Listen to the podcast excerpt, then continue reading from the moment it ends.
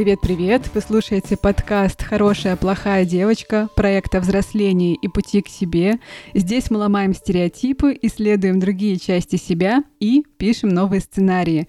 Меня зовут Даша Жук, я журналистка и автор этого проекта. И сегодня у нас в гостях постоянный эксперт подкаста, психотерапевт Юлия Анпилогова. Юля, дорогая, привет! Спасибо большое, что зашла, как всегда, к нам на огонек в нашу виртуальную студию. Добрый день, дорогие наши слушатели. Привет, Даша. Рад быть здесь. Юля, во время нашего с тобой прямого эфира о поиске себя и э, своего предназначения очень многие люди в конце писали о том, как им страшно начинать новое. Вот страшно даже в это предназначение идти. И нам с тобой захотелось поговорить об этом страхе поподробнее в подкасте. А, поэтому сегодня у нас вот такая будет э, очень важная тема. Я тоже понимаю эти переживания. Мы сейчас тоже начинаем новое. Мы с Юлей немного волнуемся, конечно же. О, да. Давай расскажем про это новое.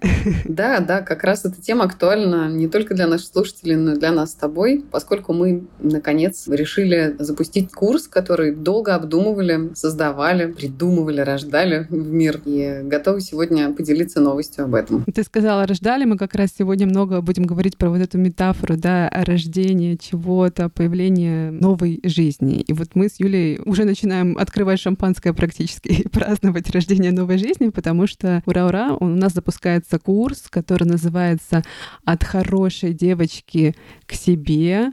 Это очень важный для меня проект, и я знаю, что для Юли тоже, потому что, Юля, ты очень любишь тему взросления, да? Расскажи, почему ты согласилась вообще, почему тебе стало интересно этой темой заниматься и создавать такой курс вместе? Да, ты права, я действительно очень, очень заинтересована как раз в этом аспекте психологической своей практики. Мне нравится наблюдать за тем, как взрослеют в процессе терапии мои клиенты, как они прощаются с сценариями, которые свое отжили, как они отказываются от идеи угождать эм, ожиданиям других людей, даже если это очень близкие для них и важные люди. Мне нравится наблюдать за тем, как люди себя создают. И для этих процессов всегда нужно внимательное, бережное, очень чуткое пространство. Мне кажется, и я смею надеяться, что именно этим я и занимаюсь в своей практике, создаю это пространство, потому что каждому из нас для того, чтобы родиться, нужно побыть немножечко в такой очень бережной среде. Рождаются люди за свой жизненный период несколько раз. Каждый раз это связано с мощными перестройками внутри, с психическими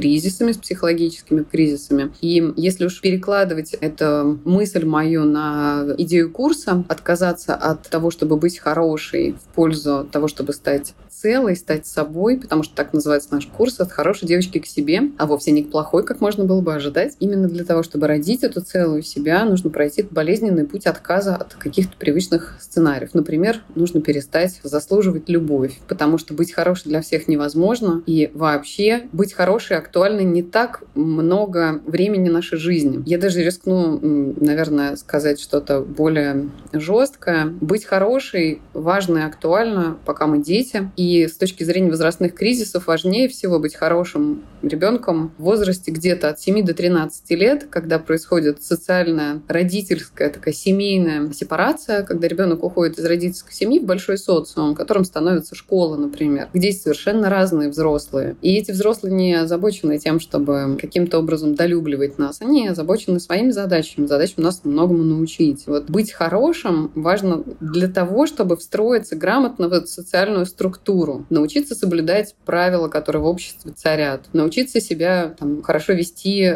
в доме, классе, на улице, то есть учитывать интересы других людей, сталкиваясь с их границами, и научиться эти границы чувствовать и внутри себя тоже. Все остальное время будет посвящено совсем другим задачам. Я смею предположить, что те, кто пронес вот эту идею хорошести и научился реализовывать именно этот паттерн во всей своей взрослой жизни, в итоге страдает от этого, потому что тормозит развитие. Когда мы становимся старше, нужно научиться быть собой, а не хорошими. Нужно научиться проявлять свою индивидуальность и нужно научиться проявлять заложенный в нас э, потенциал, а у него может быть столько граней, что быть хорошим учеником для каких-то других взрослых людей нам больше уже точно не нужно. Ну, собственно, с этой темой я и пришла в твой проект, для того, чтобы иметь возможность чуть больше рассказать о том, что я знаю, о том, что накопила за год своей практики. И я тебе очень за это благодарна, за то, как ты свой 15-летний опыт э, привнесла в наш тобой курс. Давай я про него поподробнее расскажу. Курс состоит из живых онлайн-лекций и практической части. Первая лекция будет посвящена феномену хорошести, его смыслам и тяготам. Вторая — ловушкам хороших девочек в отношениях и тому, как смелость и честность помогают строить искренние и здоровые отношения, и как этому можно научиться. В третьей лекции мы будем говорить о проблемах хороших девочек на работе, в карьере, о том, как от страха авторитетов прийти к уважению и праву двигаться, расти и выбирать, и о том, как научиться защищать себя и свои интересы. И четвертая лекция будет посвящена теме взросления, обретения свободы и тому, как через знакомство с качествами, которые мы считали многие годы плохими, прийти к себе — не к плохой девочке, а к себе. И освободиться от привычки заслуживать любовь и удовлетворять чужие ожидания, которая так сильно мешает. Я вам, друзья, честно скажу, поскольку мы с Юлей уже готовим этот курс несколько месяцев, если не больше, у меня ощущение, что я сама его прошла и тоже чувствую такой важный прогресс внутренний. Юля, спасибо тебе за это. Я, видишь, бесплатно прошла курс уже. Спасибо тебе за возможность. Мне нравится вместе с тобой рожать это новое. Вот у нас получается с тобой прекрасное дитя. Да. Я буду рада, если те, кто к нам присоединится, тоже смогут разделить с нами радость этого проекта, потому что мы его очень любим. Да, конечно, это будут не только лекции, мы подготовили и практическую часть. Разумеется, это будут какие-то наглядные демонстрации, медитации, совместные рефлексии, потому что в группе это всегда более обогащающий опыт. Можно опереться на рефлексию других участниц и попробовать сравнить свой опыт с опытом других людей для того, чтобы поймать ту самую вот правильную интонацию, а как правильно для меня. И это будет какое-то количество домашних заданий. Разумеется, это будут э, быть разговор о важных э, не только внутренних частях, но и о границах взаимодействия с другими людьми, о том, как научиться говорить «нет», о том, как именно формулировать свои мысли, запросы, свои желания и как следовать своей внутренней правде, ведь это самое главное на пути взросления. Почитать поподробнее про наш курс и записаться в лист ожидания можно на сайте, который мы специально для этого создали. Он называется goodgirluniversity.com. Ссылочку на сайт ищите в описании этого эпизода. Юля, ну я тебе на самом деле приготовила довольно много вопросов. Я поняла для себя, что это такая важная для меня тема и для моих близких людей. И вот пришел вопрос от uh, подписчика, кстати, не девушки, а парня по имени Анатолий. Мужчины нас слушают тоже. И ура, да, ну, я думаю, что еще такое название «Хорошая плохая девочка» очень привлекательно для мужчин. Они думают, что там за такая плохая девочка. Пойду-ка послушаю. Дайте посмотреть. да. Итак, первый вопрос у меня такой. Юля, вот с одной стороны кажется, что начинать что-то новое, и вот страх начинать что-то новое, это нормально. Да, многие боятся идти в неизвестность. А с другой стороны, если бы человечество себя постоянно тормозило и не шло в эту неизвестность, мы бы не запускали в небо ракеты, мы бы с тобой сейчас не говорили в Зуме, мы бы не пользовались э, чатом GPT гениальным, да, про который сейчас все говорят. Вот почему кто-то идет в это неизвестное, а кто-то в скобочках, вообще-то очень многие себя сдерживают. Когда ты начала перечислять области, где есть возможность себя реализовать и где были реализованы эти блестящие идеи, я подумала, что главное во всем этом является сама идея. То есть некое зерно, которое в нас попало, это мысль, возможно, мечта, возможно, возможно, сон, как у Менделеева, да? который очень захотелось реализовать. То есть изначально идея приносит с собой импульс, и, скорее всего, этот импульс будет в нас такой энергетический потенциал, потенциал, зарождает этот энергетический потенциал, стимулирует его выработку для того, чтобы эта идея была осуществлена. И наша большая задача именно этот момент не упустить, что условно, ну, знаешь, есть такая поговорка, она серия житейской мудрости, такой бабушкиной мудрости. Бог дал душку, даст и хлеба краюшку, которая означает, что ну, вообще-то у каждого родителя есть силы вырастить ребенка. И даже если мы там начинаем стенать, что «О, я не могу себе этого позволить», и это всегда неправда, потому что если случилось зачатие, да, случился мощный выброс энергии, и вместе с этой идеей приходит много там и смыслов, и можно найти и ценности, можно найти там и чувства, но можно вместе с этим увязнуть в чувствах страха, потому что у каждой романтической высокой цели, есть ее низкий пласт, это пласт тех переживаний, которые сразу поднимаются, о которых ты сегодня говоришь, как говоришь, что это такой страх начинать. Ну вот он. Сначала у нас есть возвышенная часть, полет такой, а потом мы приземляем это на реальность и понимаем, о, черт, не спать всю ночь, там год, два не спать, кормить пять раз по три по требованию, да, там была вот такая прекрасная грудь, станет там опустевшая, поникшая, была такая фигура, станет навсегда другая. Что еще там, какие есть страхи там? Страх э, потерять время да. с партнером, например. Мы могли делать все что угодно, валяться по выходным в обнимку, а теперь нужно за этими чертиками бегать по дому и потирать им попу. Да, да, да, да, да. Вот, это очень важная, важная тема. Да, это называется страх потери прежней жизни. Да, это расстаться с тем, что есть уже. И переехать в новую жизнь, где этого, возможно, не будет, но будет что-то новое, но еще непонятно какое. Да, но уже вот мысль такая с мечтой сверху, она пронеслась да, что вообще это может быть круто. Но есть уже вот эта вот часть приземленная на реальность и приземленная конкретно страхами нашими. И тогда задача каждого человека вот пробраться между этими двумя, по большому счету, светлым и темным миром. Миром высоких фантазий и миром таких земных, может, даже подземных, потому что часто это иррациональные страхи, которые говорят, ой, какой кошмар, я не знаю, что это будет, это просто страшно. О, может быть, поэтому я сейчас детей чертиками назвала. Что-то знаешь подземное. Моя дочь очень любит книгу, которая называется «Ослиная порода». И там автор э, делится теорией своей матери о том, что дети бывают трех пород. Это ангельская, когда они очень послушные, тихие, славные, на все согласные, голубые глазки, конечно, светлоку... светлокурые э, детишки, которые тихо играют в свои игрушки и не теребят родителям. Есть от чертей остатки, называются они, да, это те, которые неуправляемые абсолютно, те, которые будут так ярко отстаивать свое несогласие с родительской позицией, что часто будут делать это на зло. И с такими детьми, ну, крайне тяжело. Обычно это наказание, это кара за какие-то грехи, воздаяние такое сурово родителям. Ну, это в концепции автора, да? И третий тип — это ослиная порода, это ослы. Дети, которые упрямы настолько, что единственное, что их может мотивировать, это их собственная правда, и они всегда упираются и никогда не хотят следовать родительским указаниям. То есть, скорее, протест — это главное их проявление. Вот, и когда мы с ней это читали, она просила перечитывать раз семь эту книгу мне. Я выучила концепцию наизусть благодаря этому. И сейчас я думаю, что это вот важно, да, посмотрим. Неспроста, наверное, подкинула бессознательно мне сейчас это такое деление тройственное, да, форм детей. Угу. Ведь каждое новое дело, мы действительно не знаем, как оно себя поведет. То, на что мы пытаемся решиться, мы не знаем. Это будет так же светло, как у нас в фантазиях, так же жутко, как в самых страшных страхах, или это будет упрямый, своенравный, самобытный проект и процесс, управляться с которым будет нашей главной жизненной задачей сейчас. Да? То есть мы на самом деле, чего мы не хотим видеть во всей этой истории, что нам надо просто согласиться на труд. Mm. Согласиться инвестировать свое время, время своей жизни, согласиться инвестировать свои силы, деньги, что там еще, часть своих смыслов отдать туда, да, свою жизнь, какой-то прям довольно большой, так большая инвестиция. Даже если это прекрасная картина, которая пришла нам в голову, я бы хотела, у меня есть такие отложенные на когда-то, потому что я знаю, что я хотела бы это нарисовать, но вот мне для того, чтобы это осуществить, придется сесть и потратить какое-то вменяемое количество часов. Я, например, знаю за собой, что у меня вот так темперамент мой устроен, что я часа два разгоняюсь, я буду мелко там заниматься ерундой, полировать, идеально выводить фон, потом я буду там что-то покрывать грунтом, потом я буду долго вырисовывать детали какие-то, которые не имеют отношения к общей идее картины, скажем так. Но потом, спустя два часа, я вхожу в какое-то очень важное для себя состояние, оно на грани уже физического истощения, потому что, к сожалению,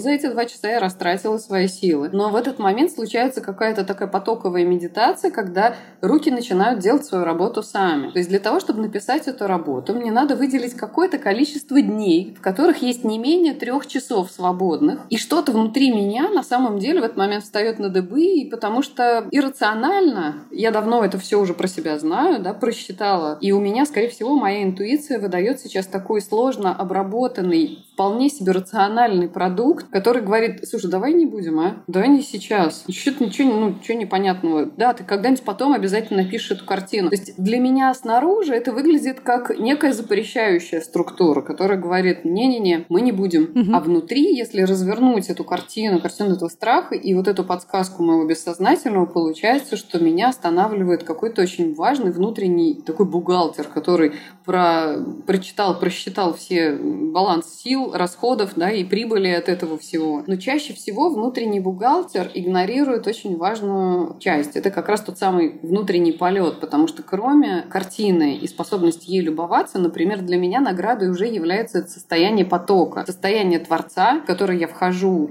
я реально забываю это внести в баланс. То есть на самом деле, когда нас тормозят страхи, нужно садиться и очень честно с самим собой вот прям прописывать, а чего я именно боюсь, а как распаковывается каждый из этих страхов, что за ним стоит, почему я считаю, что это страшно или почему я считаю, что нет. И тогда, возможно, удастся двинуться дальше. Но мне для меня по-прежнему остается самым главным здесь это вот зерно этой блестящей идеи, которая принеслась там по небосклону, мерцала. Ведь она куда-то упала, да, то есть она где-то, она пронеслась, такая комета, она куда-то упала, и мне самое главное, что хочется здесь подчеркнуть, что когда мы отправляемся в путь, мы все равно окажемся в этой новой точке, там, где есть эта звезда уже упавшая. То есть это какой-то отрезок жизни, который мы пройдем, он будет трудным, но когда мы туда доберемся, там будет в руках звезда. Блин, разве это не круто? Разве ради этого не стоит попробовать? Разве это не здорово оказаться человеком, который все-таки сделал, который, например, стоит с написанной картиной или стоит там с записанным продуктом каким-то, с курсом, я не знаю, с чем, что у нас сейчас книгой написано, и сказать, я теперь человек, который это умеет, и я это сделал, и я обогащен этим опытом. Мне кажется, это главная награда во всей этой истории, но про нее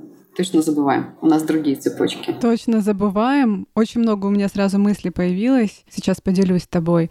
Вот ты начала с того, что идея — это очень важно, да? То есть ты сразу сфокусировалась именно на идее, и у меня в какой-то момент моей жизни было прозрение, когда я поняла, что когда я увожу фокус с себя в процессе, то, что это делаю я, а как это будет, а удастся ли мне, а как это будет выглядеть, и когда я убрала этот фокус с себя как с Творца на идею и сделала идею главной, а себя лишь проводником этой идеи. Я лишь проводник. Я просто беру эту идею, моя задача показать ее миру. Мне стало настолько проще. Ну, то есть там, видимо, было какое-то количество зажимов или очень много зажима, потому что я закопалась в своих страхах и переживаниях. А когда я начала думать о том, а что я все-таки хочу донести этому миру, я такая, все, класс, пошли, поехали, начинаем, ребята. Слушай, это очень важная часть, которую ты сейчас сказал. Очень. Я вспомнила слова Веры Полосковой, моей любимой поэтессы. Я думаю, все ее знают. Она в своем интервью Дудю сказала очень важную вещь. Стихотворению все равно, кем быть написанным. Но если оно к тебе сейчас постучалось и выбрало тебя, то, возможно, неспроста. Будь добр, обслужи эту музу, да, вот будь добр, вложи свои силы, потому что оно обязательно уйдет. Оно будет рождено на другим. Идея была следующая, что таблица Менделеева могла присниться и его кухарке. Но она приснилась именно Менделееву просто потому,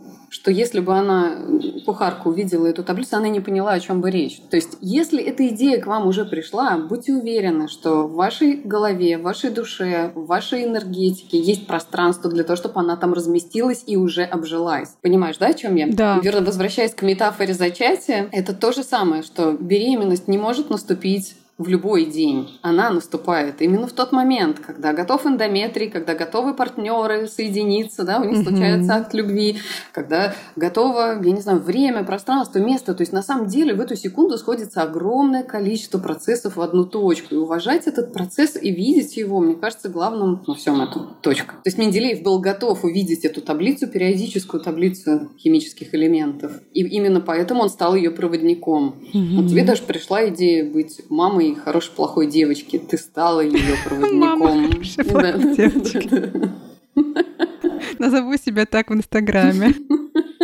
Мама двух девочек, да, вот у меня уже две дочки есть, оказывается.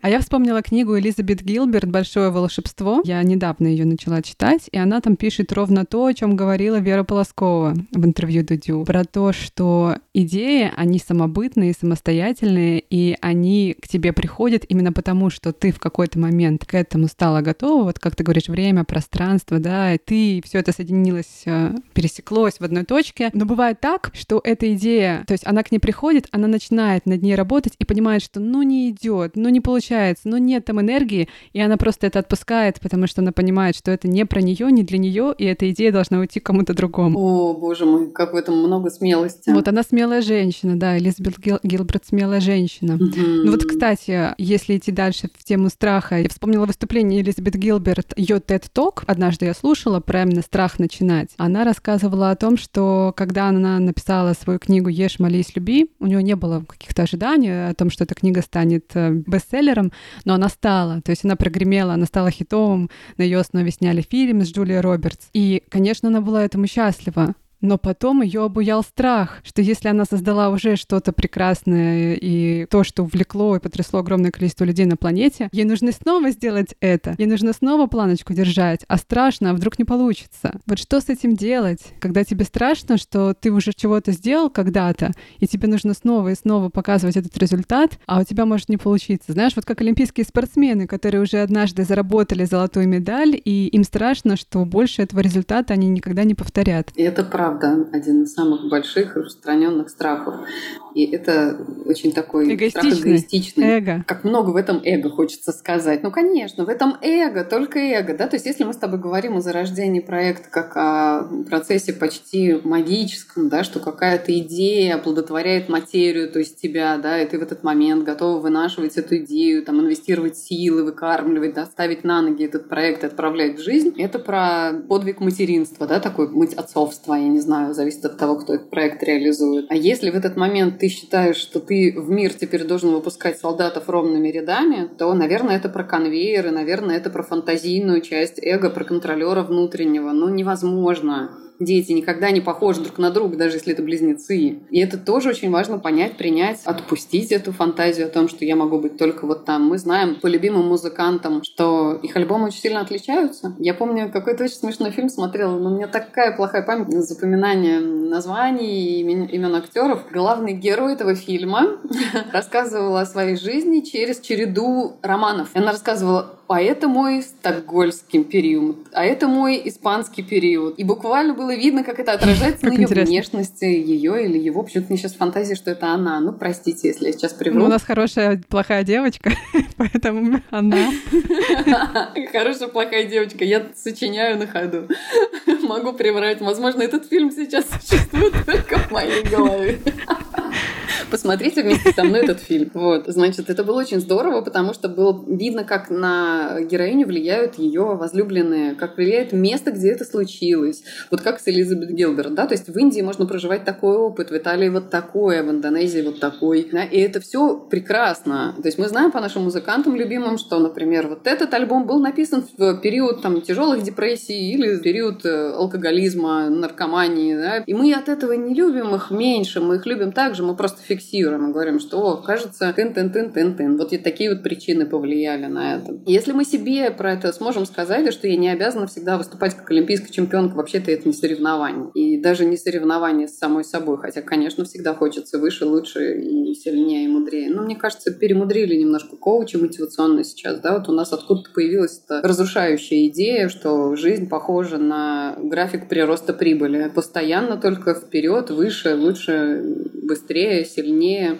всегда с ощутимым приростом и никаких откатов назад. Но ритм жизни — это очень неровная линия. Это скорее похоже на кардиограмму, тут взлет и то падение. Круто, это означает, что мы живые. Что мы живы все еще. Мы живы, да. друзья, да. И я как такой же перфекционист, я такой же перфекционист, я тоже все время смотрю, ну вот здесь же делала лучше, ну что ты вот здесь? У меня тоже есть такой внутренний критик. Юля, а чем это чревато? Чревато это тем, что мы просто блокируем свою способность действовать дальше. Когда сороконожка бежала, ее спросили, как она бегает своими сорока ногами, она просто запуталась и перестала бегать. Бежать она просто не смогла ответить на этот вопрос. И если мы будем задавать себе вопросы, почему ты не сделал так же хорошо, как позавчера, ну, мы тогда вообще ничего не сделаем. Не лучше ли сказать, давай, давай, давай, попробуй еще, ну, это так себе, может быть, в следующий раз будет лучше. Побыть себе нормальным болельщиком, нормальной трибуной, поддерживающей, а не вот это вот освистывающей бесконечно. Хотя, конечно, внутреннего критика нет идеи застопорить нашу деятельность. Есть идея глобальная нас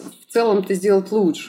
То есть показать, что можно и есть куда расти. Точно так же, как у мамы, которая говорит «шапка на день», нет идеи сделать из нас клоуна там в шапке. Есть идея сохранить нам здоровье. наверное, у критика есть идея сохранить нашу самооценку, когда он говорит, постарайся еще разочек и сделай хорошо. Но так ли уж оценка нашей собственной личности может зависеть только от продуктов, которые мы делаем? Неужели это все, ради чего мы здесь? Ради того, чтобы постоянно выпускать на свет что-то великолепное, может быть, еще просто жить можно, общаться, например, с кем-то. Mm-hmm. И замечать, что еще хорошего в течение дня мы делаем, прекрасного, полезного, кроме того, что выполняем свои собственные трудновыполнимые планки и поставленные цели. Mm-hmm. А когда ты себе разрешаешь ошибаться, ты гораздо большей толерантностью и принятием относишься к другому, да? У меня появилось такое предложение нашим хорошим девочкам, которые слушают подкаст. А давайте вот эту неделю после того, как э, вы послушаете подкаст, и как мы с Юлей его вот выпустим, мы все позволим себе гораздо больше ошибаться и понаблюдаем, что с нами происходит, когда мы себе это разрешаем, как мы себя в этом чувствуем. И после этой ошибки, что вообще происходит в нашей реальности. Классное предложение. Дать себе такую свободу. Потому что на самом деле часто очень, да, часто хочется убедиться, что никто не умрет от одной ошибки, да не перевернется мой внутренний мир, там не возгорится адово пламя внутри и не сожжет там дотла все. На самом деле mm-hmm. жизнь продолжается, и ошибки ошибки бывают забавными, бывают очень полезными, между прочим. Бывают очень полезными, да. Хочу перейти к вопросу от слушателя по имени Анатолий. Анатолий пишет. Я боюсь уволиться с работы и начать собственный проект. Работаю со своим страхом с психологом уже больше года. Но у нас никак не получается добраться до корня этой проблемы. Я как будто бы сам от себя и от этой проблемы бегу. Что делать? Есть ли какие-то техники, которые могут мне помочь? Так интересно. Вот мне больше всего цепляет вопрос про техники, потому что Конечно, потому что он в конце, и не надо помнить начало.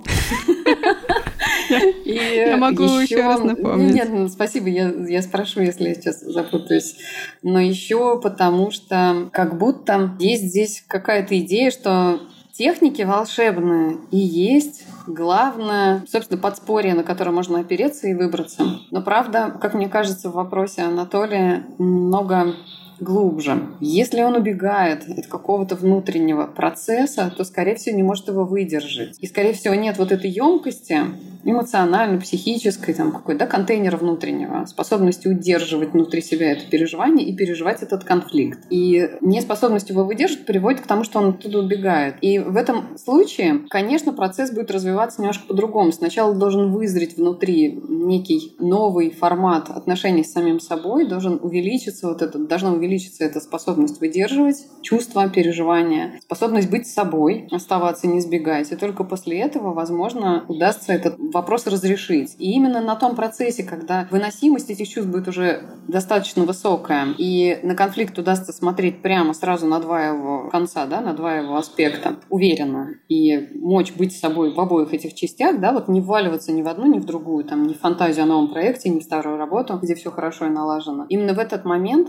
психика будет готова услышать любую подсказку. Она может прийти откуда угодно. Она может прийти из упражнения или из любой техники, которую дает психолог. Наконец-то он их расслышит, наш уважаемый Анатолий. Она может прийти, эта подсказка, из любого фильма, стихотворения, музыки, знака на улице. То есть, когда наши глаза открыты, подсказки есть везде. Даже из подкаста можно услышать этот ответ. Но когда глаза закрыты и нет возможности туда смотреть, не поможет никакая практика, никакой бульдозер не столкнет Анатолия обратно туда, не повернет лицом его к этой проблеме. Поэтому сейчас я бы порекомендовала использовать единственную практику. Выдерживать и не сбегать. Да? Что будет, если вы останетесь в этой точке, когда дверь открыта, и вы не знаете, куда пойти? Вот прям замереть на пороге. Что там справа, что там слева? Стоять и прям визуализировать, что вот она, я на перепутье, я на границе двух миров. Что это за зона такая интересная? Что она мне дает? И почему именно стоять здесь, в дверях? Это самый лучший выход сейчас для меня. Целый год. Год стоять в дверях. Это же сколько сил-то надо на самом деле. Юля, а вот у тебя недавно было видео, кстати, в соцсетях, Reels ты делала про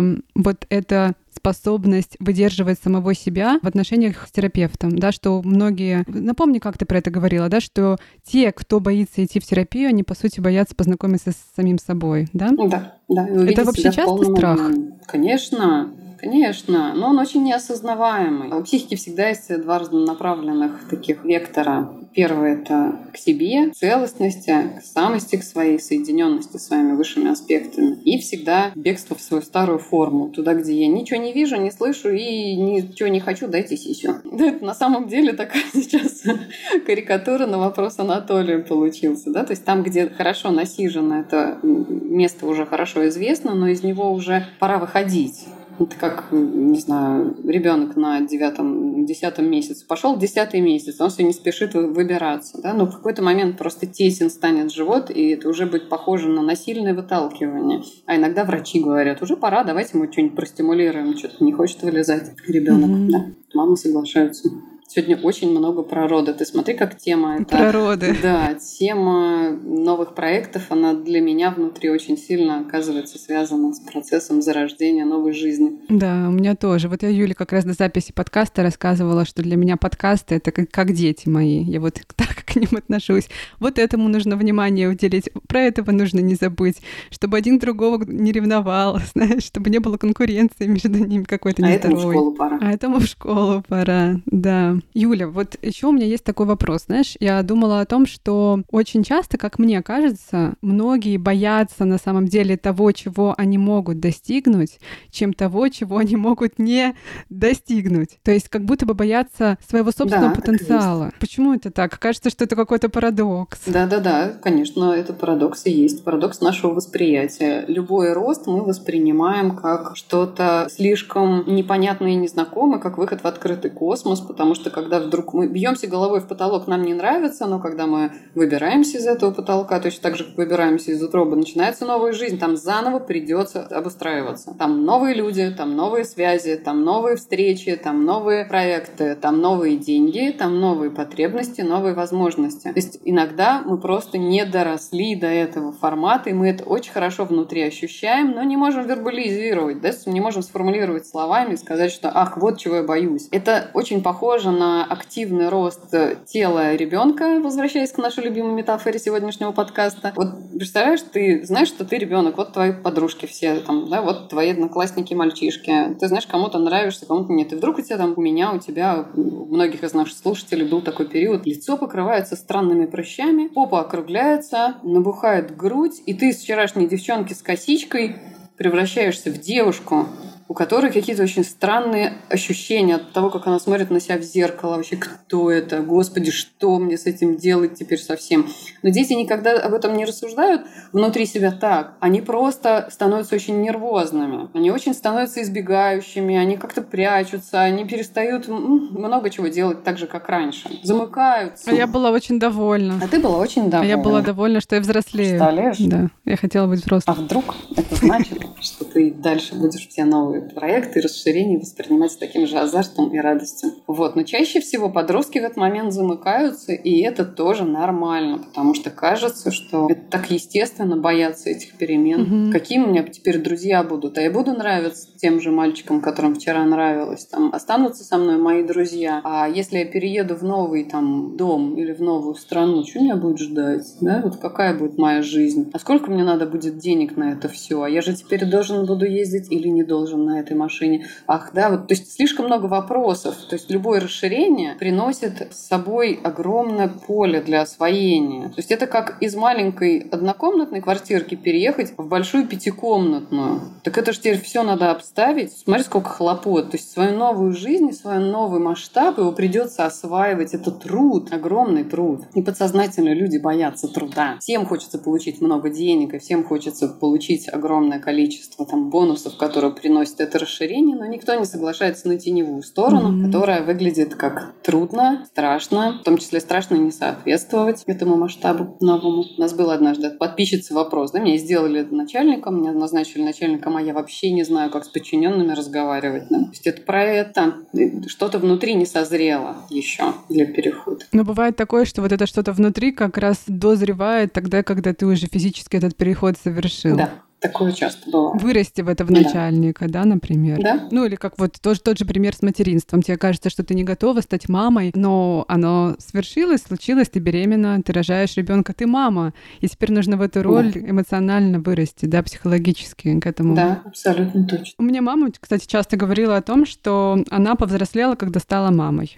И говорит, ты тоже по-настоящему взрослеешь, когда у тебя появится свой ребенок, потому что это совершенно да. другой уровень ответственности. Согласна. И также с проектами. А уровень ответственности всегда приносит превращение новых сил, да, вот какой-то новой внутренней силы. Она всегда через испытания прирастает, она всегда через преодоление, прирастает через определенное напряжение, через ответственность. И на всех этих этапах помогает дисциплина, если мы себя там волей поддерживаем как-то, да, что я знаю, куда иду, зачем иду, и как-то следить за своим состоянием за эмоциональным, за физическим, там, за питанием следить, за сном следить, за количеством общения, за тем, чтобы ваши потребности были удовлетворены. Потому что ну, часто мы, конечно, хотим, чтобы нас мечта так и принесла на крыльях возвышенных. Да? Но правда в том, что для того, чтобы выдержать этот путь, надо его выдержать. Угу. И туда надо достаточно много сил инвестировать. И когда случается эта пауза и передышка, после того, как мы преодолели какой-то большой трудный участок пути, обычно в этот момент как раз и спускается осознание, что, ого, а я теперь другой человек с другим уровнем личной энергии, с другим уровнем личных сил. Я теперь совершенно по-новому могу жить. Я знаю теперь, что я вот это, и вот это, и вот это, вот это могу. И вот это могуйство, оно дает ощущение такого расправленных плеч. На самом деле я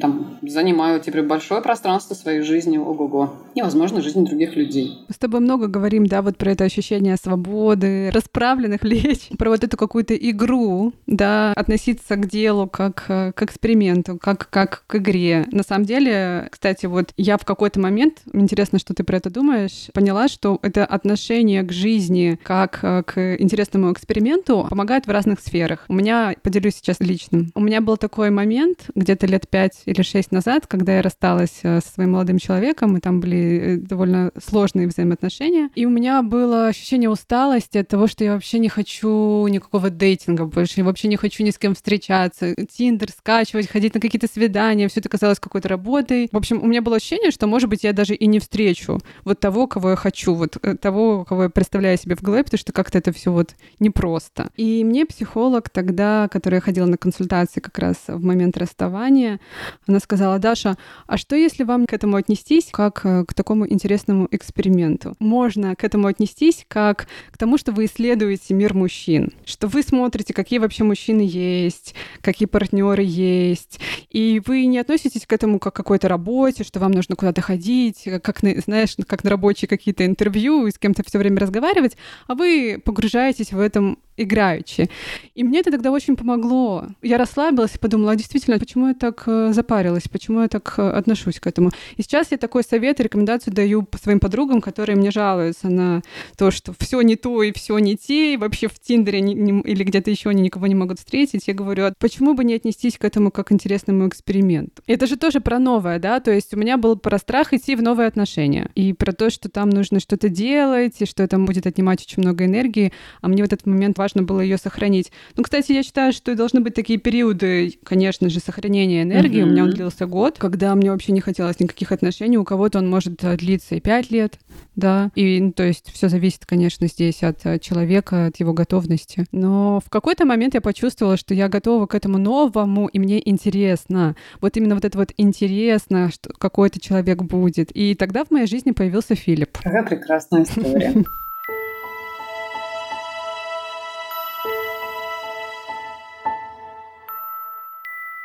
Ну что, мы подошли к финалу нашего эпизода. Спасибо большое, что были с нами. Будем очень рады вам на курсе, который мы запускаем с Юлией 20 мая в следующую субботу. И хочу добавить еще одну важную вещь, про которую мы в начале выпуска с Юлей подробно не рассказывали. А в курсе мы в том числе будем работать в комьюнити. Подобные комьюнити уже сами по себе обладают э, терапевтическим эффектом, и мы хотим создать безопасное пространство, в котором будем по желанию делиться своим своим опытом, своими историями, своими переживаниями. И это помогает почувствовать, во-первых, что ты не одна, а во-вторых, вот через это узнавание себя в других найти внутреннюю силу и поверить, что ты с этим можешь справиться. Да, согласна с тобой, что комьюнити всегда очень поддерживает. Возможность быть вместе, разделить э, горести и трудности увеличивает нашу способность с этим совладать, увеличивает энергию, потому что в групповой динамике всегда происходит более интенсивно интенсивные процессы. Да, и поскольку это первый поток, он, конечно, будет такой более интимный, да, потому что, как правило, ну вот когда ты что-то начинаешь, и это первое, у тебя такое небольшое комьюнити, и там больше возможностей друг с другом познакомиться и как-то взаимодействовать. Поэтому я сама с нетерпением жду встречи с нашими дорогими подписчицами. Да, действительно, мне кажется, будет очень тепло и здорово. По крайней мере, мы приложим для этого все усилия. Да. Ура! Ура! Ура, ура! На этом будем прощаться. На этом будем прощаться, да. Я тебе торжественно нажму руку, коллега, и обнимаю тебя через э, Zoom. Очень рада. Вот чувствую, что мы тоже какой-то первый шаг сделали, объявили о курсе. Да? Пошли дружить с этой нашей идеей, воплощать ее. Да. Спасибо, что были с нами. До новых встреч в следующих подкастах «Хорошая, плохая девочка». Пока-пока.